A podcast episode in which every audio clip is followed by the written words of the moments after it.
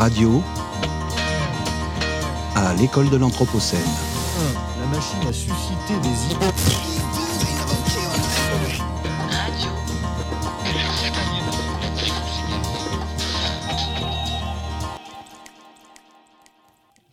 Bonsoir et bienvenue sur Radio Anthropocène en direct de la semaine à l'école de l'Anthropocène qui se déroule au RIS à Villeurbanne jusqu'au samedi 28 janvier. J'ai la joie d'ouvrir le bal radiophonique avec ce dialogue animé pour cette cinquième édition d'une semaine pour comprendre, imaginer et construire ensemble les possibles autour du changement global. Et j'ai l'immense plaisir de recevoir ce soir deux figures originales de la pensée contemporaine, le philosophe Laurent de Sutter, bonsoir. Bonsoir. Et le géographe Michel Lusseau, bonsoir. Bonsoir. Le thème choisi pour ce dialogue nous invite à sortir des sentiers académiques ordinaires. Wet January. Quand l'équipe de Radio Anthropocène m'a proposé ce thème, j'ai d'abord cru que nous allions parler des folles soirées lesbiennes parisiennes et j'en étais bien sûr ravie. Mais non, mais non. En cette fin de mois de janvier, il reste sans doute encore quelques survivants et survivantes de la désormais traditionnelle diète sans alcool, le Dry January. Littéralement le janvier sec, ou à sec, enfin celui qui nous laisse sur le sable, quoi. C'est donc l'humeur taquine que ce soir nous allons parler d'alcool et même de gnôle.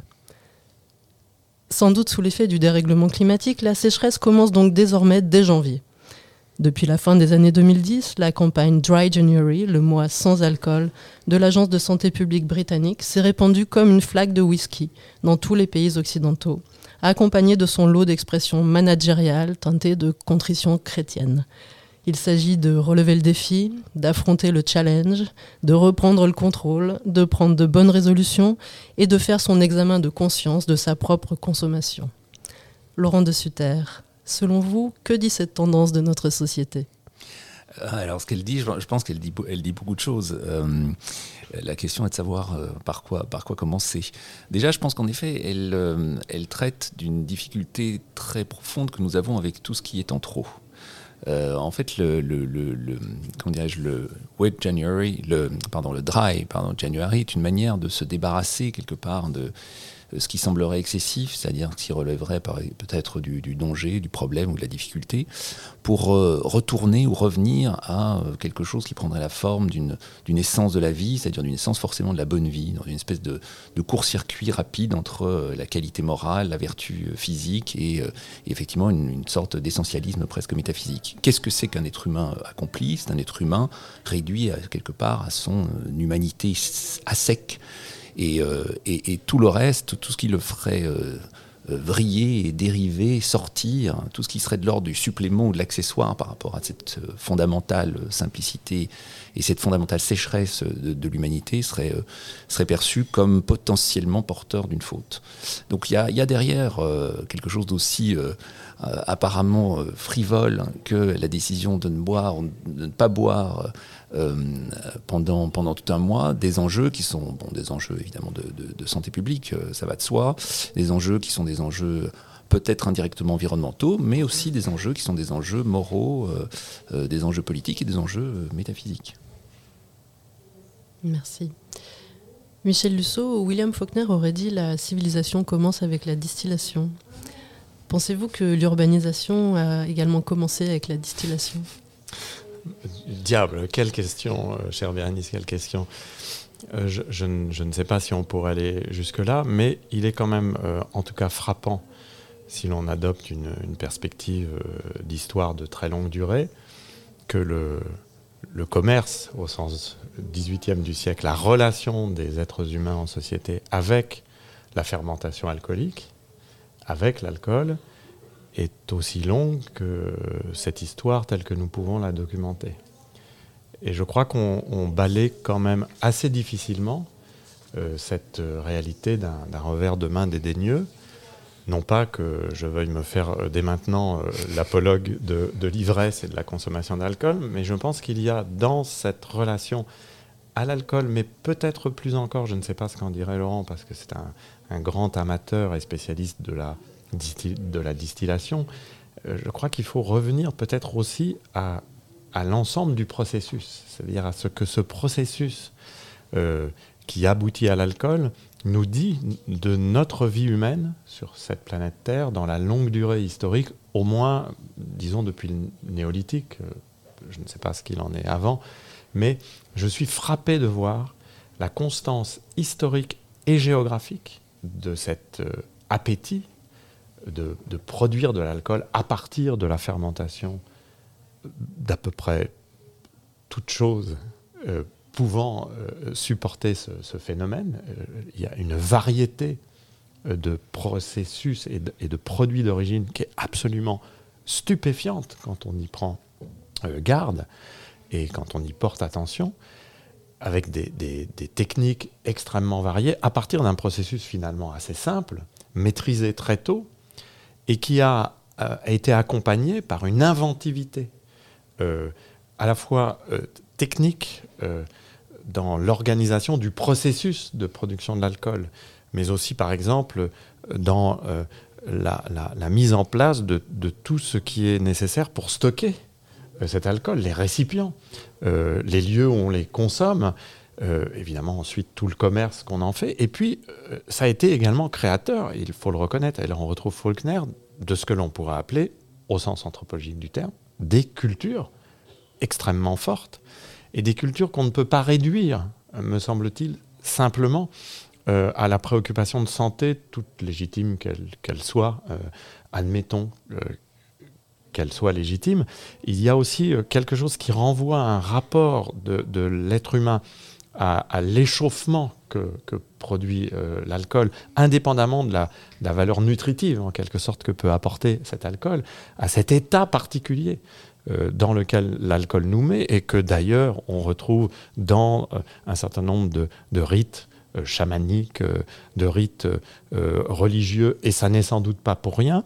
Je pense qu'il y a tellement de, de, preuves de cette, de, de, de, ce, de, ce, de cette longue histoire partagée que, pour moi, Faulkner a raison au-delà même des, des, traces historiques qu'on pourrait documenter, Faulkner a, a, raison, parce que je, je pense en fait qu'une partie de l'humain se définit aussi dans son rapport euh, à ce type très étrange de production.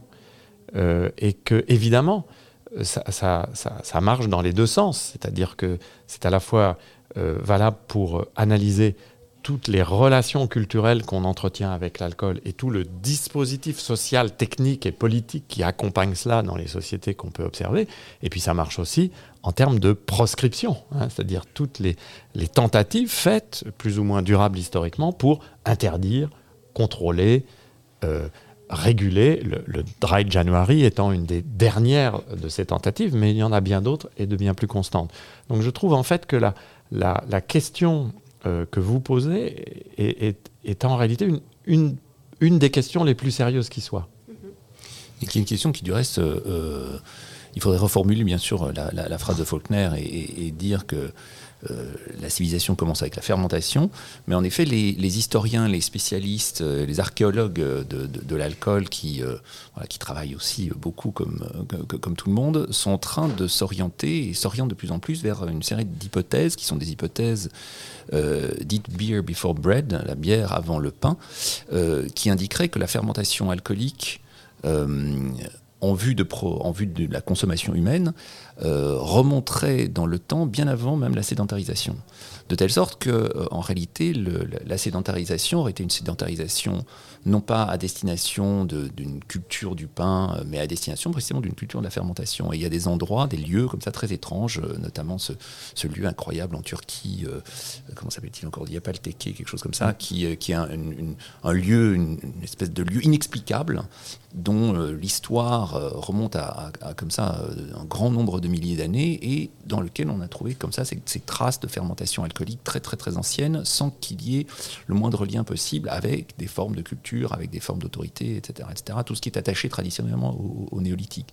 De telle sorte que certains disent aujourd'hui qu'en effet le, néolithique ne serait pas tellement un néolithique qu'un néo-alcoolique, quelque chose comme ça. Enfin, une, ère où effectivement la fermentation deviendrait, euh, serait, aurait constitué un vecteur de civilisation beaucoup plus important que ce qu'on que ce qu'on veut, que ce veut bien dire. Donc, en effet, la, profondeur historique de, de ce lien avec ce dispositif dont on se rend compte très très vite que, au fond, son avantage premier, c'est quoi? C'est eh ce qu'aujourd'hui les neuroscientifiques appellent l'inhibition du cortex préfrontal. Hein, c'est ça que fait l'alcool. Subitement, il, coupe toute une série de connexions, de connexions nerveuses, de connexions cérébrales, qui sont en gros les connexions qui assurent des formes de rationalité très maîtrisées, très contrôlées.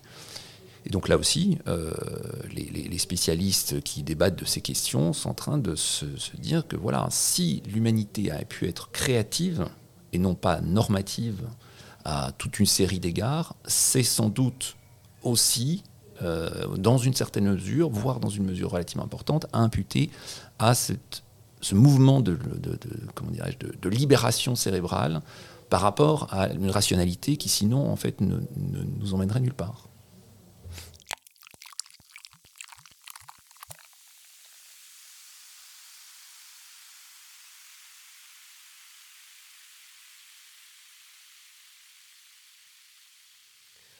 Laurent de Sutter, je crois que vous avez d'ailleurs dans vos cartons un ouvrage consacré à redonner la place dans l'histoire à un certain nombre d'événements qui sont liés à cette ivresse. Oui, l'ivresse, c'est quelque chose qui m'importe, beaucoup. Elle elle m'importe pas seulement dans ma vie, mais elle, m'importe pas mal. Euh, et évidemment, il ne s'agit pas de faire l'éloge public de l'ivresse, parce que a, en tout cas en France, euh, qui est pour ça être un, pays qui possède un arsenal législatif à peu près unique au monde, je crois, puisque c'est vraiment le pays dans lequel euh, la loi Evin rend impossible tout, propos qui pourrait être interprété ou compris comme, comme effectivement une incitation à, euh, à la consommation d'alcool. Donc il ne s'agit pas du tout de faire l'éloge de l'ivresse, mais il s'agit de se poser la question face à un phénomène qui est aussi important, aussi bien en quantité, euh, en termes d'effets euh, sociétaux et autres, mais aussi en termes de perspective historique, comme on vient de le dire, de se poser la question de ce que ça fait en réalité l'ivresse, de ce que ça fait à nouveau d'un point de vue qui est un point de vue pas seulement euh, moral, pas seulement technique, pas seulement médical, mais d'un point de vue qui est celui de la relation que l'on a en tant qu'être humain à toute une série de réalités ou toute une série de problèmes. Et donc c'est vrai que j'ai fait ce, ce livre qui s'appelle L'art de l'ivresse pour remettre au jour un certain nombre de figures du déplacement euh, que l'ivresse procure, que ce soit dans le domaine des arts, que ce soit dans le domaine du savoir, que ce soit euh, même dans le domaine de, la politique euh, et dans le domaine aussi de, l'ontologie même, quel type de déplacement par rapport à cette catégorie avec laquelle on continue à se débattre, qui est la catégorie d'être, qu'on a hérité comme ça de la tradition philosophique occidentale. Et c'est très intéressant d'examiner ce qu'en effet, dans toute une série de cultures, euh, voilà, dans le livre, je parle des calligraphes ivres de, la Chine euh, du Moyen Âge. Je, parle euh, voilà, des poètes des, poètes arabes des premiers siècles de l'islam, notamment de cette figure extraordinaire qui est Abu Nuwas, qui était sans doute le plus grand poète de l'histoire de la poésie arabe, et qui était un grand ivrogne d'abord, et puis un grand chantre de l'ivresse et de la vie urbaine, de la vie nocturne, et de la sociabilité voilà, je parle évidemment de, des explorations alchimiques euh, euh, qui, ont, tant intéressé Rabelais. Bon, toute une série de choses qui donnent ou qui fournissent des scènes à l'ivresse, qui ne sont pas juste les scènes habituelles, techniques de l'invention de procédés, qui ne sont pas juste les scènes en effet médical euh, lié au danger plus ou moins important qui serait lié à l'ingestion de l'alcool. On sait que depuis 2018, et, c'est un article retentissant paru dans la revue The Lancet, il est assuré aujourd'hui que du point de vue médical, la seule bonne quantité d'alcool à ingérer, la seule consommation considérée comme prudente, c'est zéro. Voilà. Tout ce qui n'est pas zéro est dangereux. Bon, euh, ça en dit aussi long sur évidemment la question du danger. Euh, comment est-ce qu'on affronte euh, le, danger? Qu'est-ce que ça signifie un danger lorsqu'il se réduit à l'alternative zéro et tout le reste? Voilà. Et donc voilà, une ce, livre, c'est une traversée de scènes qui est une traversée de possibilités en réalité, parce que ce à quoi nous confronte l'ivresse à chaque fois, que ce soit dans le domaine du savoir, que ce soit dans le domaine de la création artistique, c'est à ce que à ce qu'il n'est pas possible euh, de, comment dirais-je, de contenir. voilà, l'ivresse est toujours le lieu d'un débordement, que ce débordement nous emmène vers en effet un savoir qui n'était pas inclus dans les contenus, que ce soit vers une forme de, création qui n'a plus besoin que ce soit d'une norme, d'une loi ou d'autre chose. Voilà, cette histoire de, cette question de déplacement, de débordement, je crois que c'est vraiment le, centre de ce dont il est question lorsque l'on parle, lorsque l'on parle d'ivresse, et ce qui avait été très très bien vu, très très bien dit euh, très tôt par ce, le grand poète de l'ivresse euh, qui, était, euh, qui était Charles Baudelaire. Michel Lussault, est-ce que vous souhaitez commenter ce débordement? Non, non, j'aime beaucoup ce qu'il vient d'être dit. En plus, je note ce mot de débordement. Il se trouve qu'on organise au même moment dans la pièce d'à côté un séminaire sur la notion de débordement fois avec des hydrologues, des, philosophes, des, juristes. Et c'est une notion qu'on aime bien ici à l'école urbaine de Lyon. Ce que je trouve intéressant aussi euh, dans l'ivraie, je ne sais pas ce que tu en diras, Laurent, c'est au-delà même, peut-être de façon, non pas au-delà, mais de façon peut-être légèrement différente. Moi, ce qui m'intéresse dans, dans, cette question de l'ivresse et dans sa permanence historique, c'est peut-être ce que j'appellerais la déroute au sens de se dérouter. Voilà. C'est-à-dire euh, l'ivresse, euh, euh, en tout cas comme moi j'aime la pratiquer, et ça renverrait aussi à, peut-être réfléchir à ce qu'est l'ivresse par rapport à, ce que seraient des formes d'ivresse qui pour moi sont problématiques. C'est justement peut-être les formes où, le débordement est tellement puissant qu'il fait perdre absolument toute sensation et tout sens d'une relation aux autres d'une relation aux choses. Ce que j'aime bien dans l'ivresse, c'est ce, moment euh, de, déroute en jouant sur le, mot déroute, c'est-à-dire ce qui te sort, ce qui vous sort de votre voix. Voilà, cette déroute qui est celle du marcheur, ou du cycliste, ou de l'automobiliste, admettons, qui euh, euh, chemine et qui soudain a un embranchement se déroute. J'aime beaucoup cette expression, se dérouter. Hein, ce, moment où soi-même, on se met dans la situation où on, s'oblige en quelque sorte à sortir de la route, de la routine euh, qui est euh, tracée, euh, imposée par l'ordre social dans lequel nous vivons tous. Et, et ma foi, c'est sans doute très bien. Et ce que j'aime bien, c'est cette idée-là de la déroute qui peut aller jusqu'à la déroute dans l'autre sens de la déroute, c'est-à-dire véritablement se, mettre misère, se rendre ridicule. Mais c'est aussi une expérience tout à fait euh, indispensable, à mon sens, à, la vie, que d'être dans cette situation où soi-même, on, se déroute tellement que finalement, même sa face, comme disait Goffman, d'acteur social, s'effrite, voire s'effondre, et qu'on se présente tout à fait autre à autrui, en provoquant là des formes parfois d'incompréhension.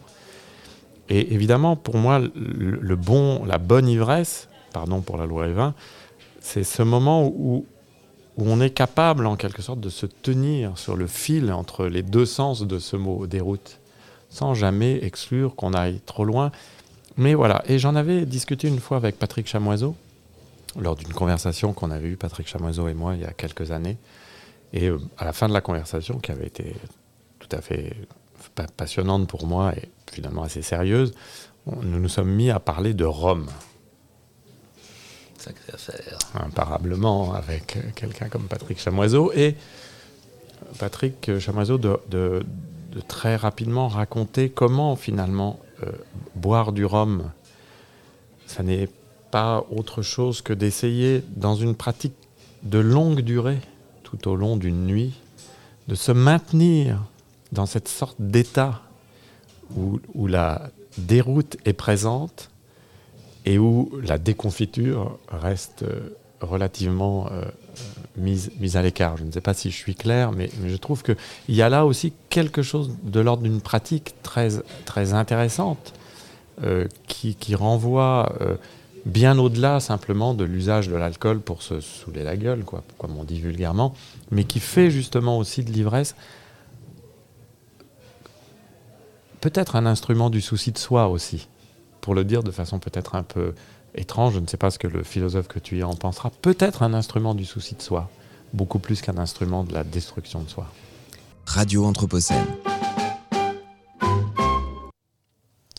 Laurent de Sutter, dans L'âge de l'anesthésie, la mise sous contrôle des affects, publié en 2017 euh, aux éditions Les liens qui libèrent, vous analysez les liens entre être et excitation, l'excitation vécue comme une sortie de soi.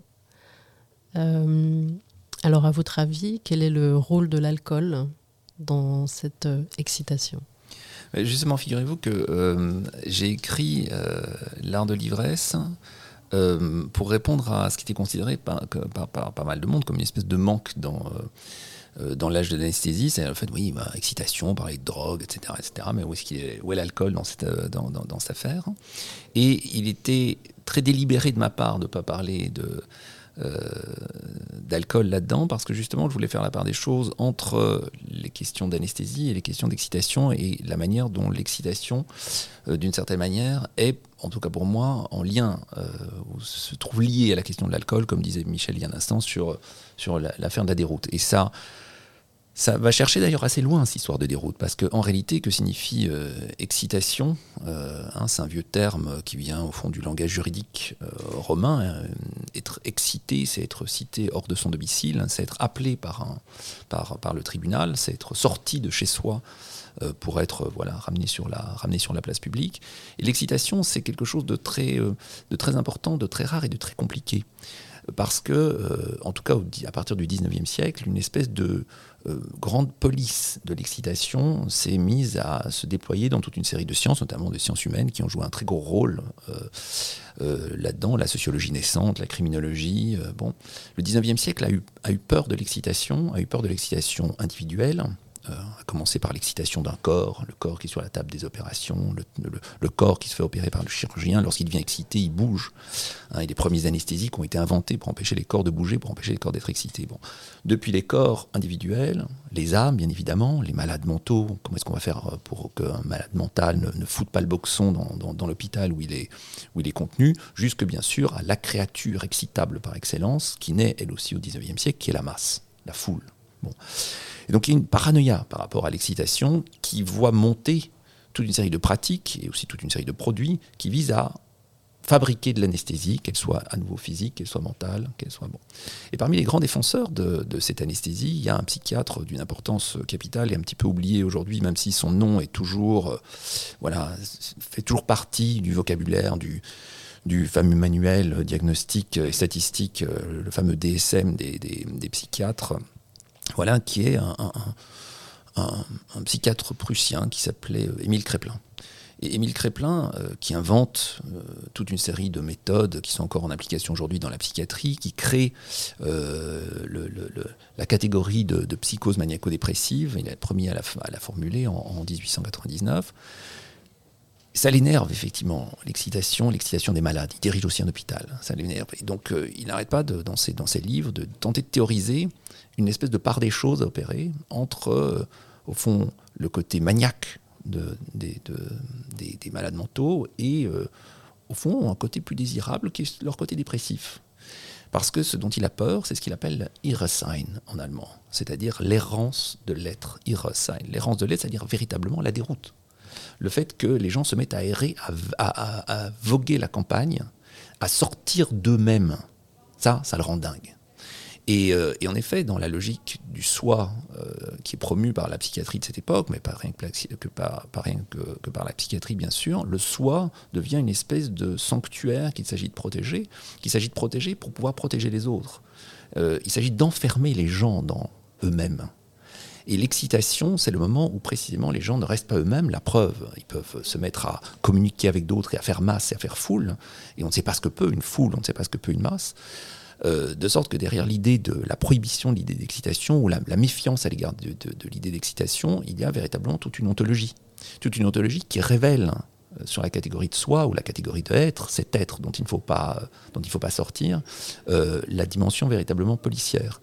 Et en parlant, en acceptant l'alcool, c'est parce que précisément il y a dans la question de l'ivresse, comme je la comprends, on peut évidemment dire le contraire euh, si, si, on le veut, mais dans la question de l'ivresse, quand elle, comment dirais-je, travaille du côté de ce premier moment de ce que l'alcool produit physiologiquement sur les individus, c'est-à-dire effectivement ce côté, euh, euh, côté d'excitation, hein, qui est suivi ensuite quand la consommation augmente par une dimension dépressive, donc une espèce de courbe comme ça en deux, en deux moments, qui est une véritable courbe pharmacologique. hein. Euh, Donc l'art de l'ivresse est véritablement un art, puisque sinon la menace dépressive euh, risque de faire effectivement tout foirer. Donc la question de les liens entre, entre, entre alcool et excitation, pour moi, se- devait être formulée à part comme un- un- une, réserve de possibilités par rapport à la logique générale de l'anesthésie qui accompagne toute la chimie moderne. Et on sait que l'alcool fait partie de la chimie moderne. hein. Il n'y a pas de distillation à, à but de- de- de divertissement avant. C'est les pharmaciens de Palerme qui l'inventent euh, à la fin du Moyen Âge, mais, au fond, ça se généralise, ces choses-là, vers le XVIIe, XVIIIe siècle, pas avant. Donc c'est quelque chose de relativement normal, de, relativement récent et qui se développe de manière monstrueuse au XIXe siècle avec l'invention de l'alambic à colonne et de toute une série de processus de distillation qui rendent la distillation beaucoup plus simple, efficace et qui permet de produire à bas prix des produits, euh, des produits très largement disponibles. Donc, il y a une espèce là aussi de coïncidence des temps qui moi m'intéresse quand on voit se développer deux régimes de chimie euh, qui se mettent à balancer l'idée même de chimie et de chimie industrielle entre euh, la police euh, de l'excitation, l'anesthésie, et d'autre part, ce que cette police ne parvient pas à toucher, et qui est précisément de l'ordre de la déroute, de la sortie, de, l'évasion, du débordement, de, l'excès, bien sûr, et surtout de l'ordre de la trajectoire euh, de la sortie par rapport à, l'intérieur, par rapport à l'enfermement. Il y a une idée de dehors dans l'excitation, et il y a une idée de dehors dans l'ivresse qui, euh, qui la rend intéressante pour quelqu'un comme moi qui a une hantise absolue des intérieurs. Euh, L'intérieur des âmes ne m'intéresse pas, l'intérieur des corps ne m'intéresse pas beaucoup non plus, l'intérieur des maisons. Enfin, le, le- dehors, comme ce, qui nous, comme ce qui nous appelle quelque part, euh, et ce que l'ivresse, pour moi d'une certaine manière, et l'ivresse alcoolique en particulier, euh, euh, incarne. Michel Lusso, que pensez-vous que l'urbanisation généralisée de la planète euh, a, hum, enfin, que fait la, généra- la généralisation de l'urbanisation sur la consommation d'alcool? Pensez-vous qu'on peut assister à une globalisation des rues de la soif? Oh, Bigre, quelle question. Euh, je, je- dois répondre, bien que je, buvais les paroles de Laurent de Sutter. Euh, je, je pense que, compte tenu de ce qu'on a dit tout à l'heure, et je suis loin d'être un spécialiste de la question, mais d'ailleurs, il y a assez peu de spécialistes de la question. C'est assez flagrant de voir que dans les sciences sociales euh, du contemporain, on, ne fait pas de, cette question de la production, de la distribution de l'alcool, des lieux de l'alcool, et encore moins peut-être de l'ivresse en tant qu'état euh, et, processus, on en fait assez peu des objets d'étude. Et encore moins, je crois, de l'ivresse que de la production et de la distribution de l'alcool. On a quelques géographies du vin, quelques géographies des pubs, quelques géographies des rues de la soif, euh, dans des perspectives de géographie culturelle, des pratiques, mais on en a très peu de géographie de l'ivresse. Alors qu'on a des géographies de la nudité, des géographies de la prostitution, des géographies de la sexualité. Vous voyez Et c'est intéressant de, le constater, sans doute parce que euh, l'ivresse est, et je répondrai à votre question Bérénice, mais j'essaye quand même de, l'oublier, euh, je ne sais pas ce qu'en penserait Laurent, sans doute que parce que l'ivresse est dans une certaine mesure un hors-champ. Quelque chose qui ne peut pas être ramené au centre de l'attention. Parce que je crois en fait que penser l'ivresse et la- l'aborder en tant que fait euh, social total, vraiment dans toute la dimension de, cette expression de fait social total, provoque immédiatement une sorte d'inconfort parce que je crois qu'on est obligé de réviser une bonne partie des conceptions qu'on peut avoir de ce qu'est un individu. Tu le dis très bien, Laurent, de ce que doit être un individu.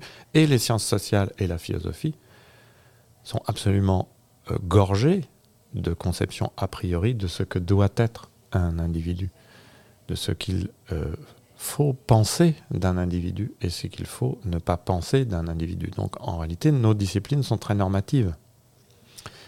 Et euh, l'ivresse fait peut-être partie de ces quelques objets qui nous permettent euh, de jouer aussi avec la normativité des champs que nous euh, pensons maîtriser et connaître. Alors, en ce qui concerne votre, question, il est clair que la, la globalisation urbaine a, comme dans tous les domaines, changé euh, l'intensité et l'échelle du phénomène. dans la mesure où, Laurent l'évoquait tout à l'heure, le, le, fait que l'alcool devienne un produit distillé et commercial, d'ailleurs, de façon plus générale, est un processus assez récent dans l'histoire de la relation à l'alcool, où les processus de fermentation étaient plutôt des processus de fermentation, euh, si je puis dire, euh, biosourcés locaux, c'est-à-dire qui, renvoyaient à des, à des cultures locales qui s'affirmaient comme des cultures locales très spécifiques. Il est incontestable que nous sommes devant une globalisation des, des marchés de l'alcool, à la fois en production et en consommation. Et d'ailleurs, une globalisation qui est intéressante, parce que c'est une globalisation qui est, comme toutes les formes de la globalisation, à la fois formelle et informel, puisqu'il y a aussi une économie délictueuse de l'alcool qui est très importante. Le trafic d'alcool est important. Et euh, c'est toujours d'ailleurs quelque chose qui a à voir avec d'autres types de trafic, le trafic de femmes, le trafic d'êtres humains, euh, le trafic d'autres produits stupéfiants. Et là, la globalisation a complètement changé la donne, en créant même d'ailleurs des situations très paradoxales.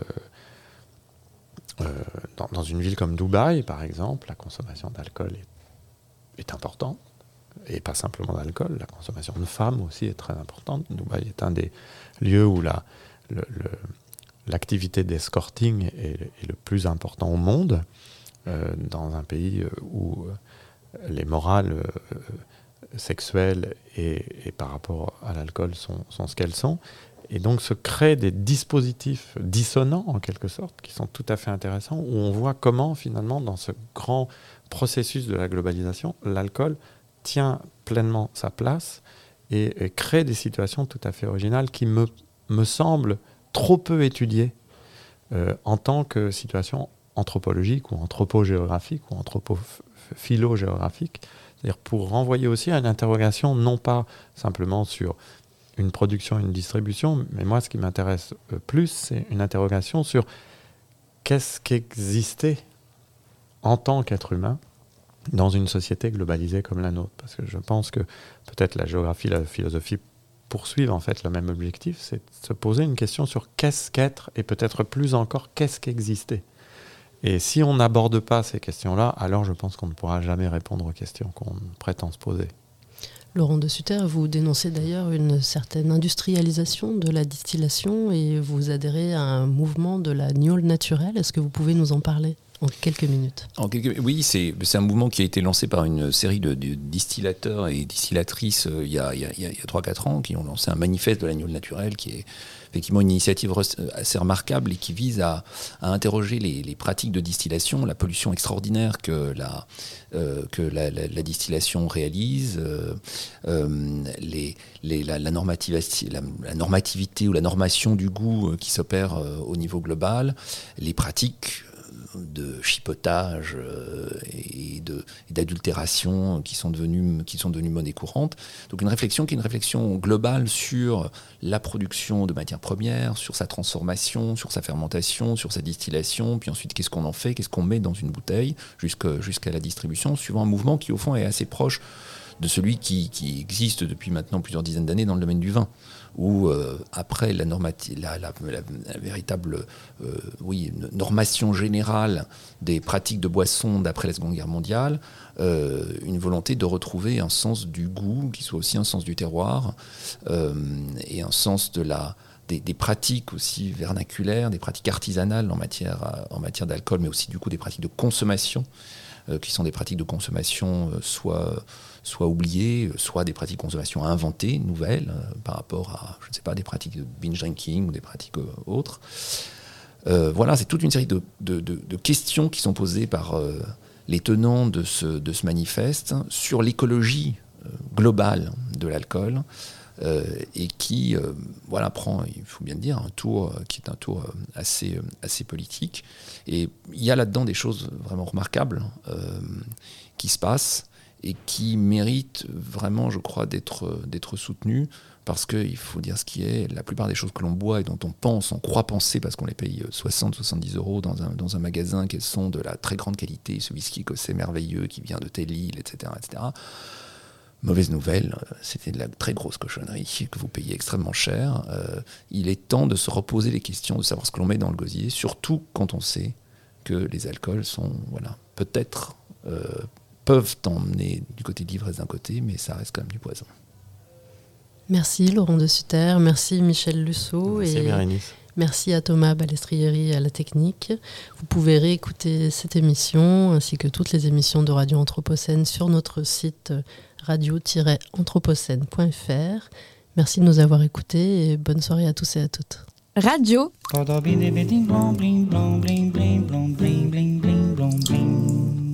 l'école de l'Anthropocène.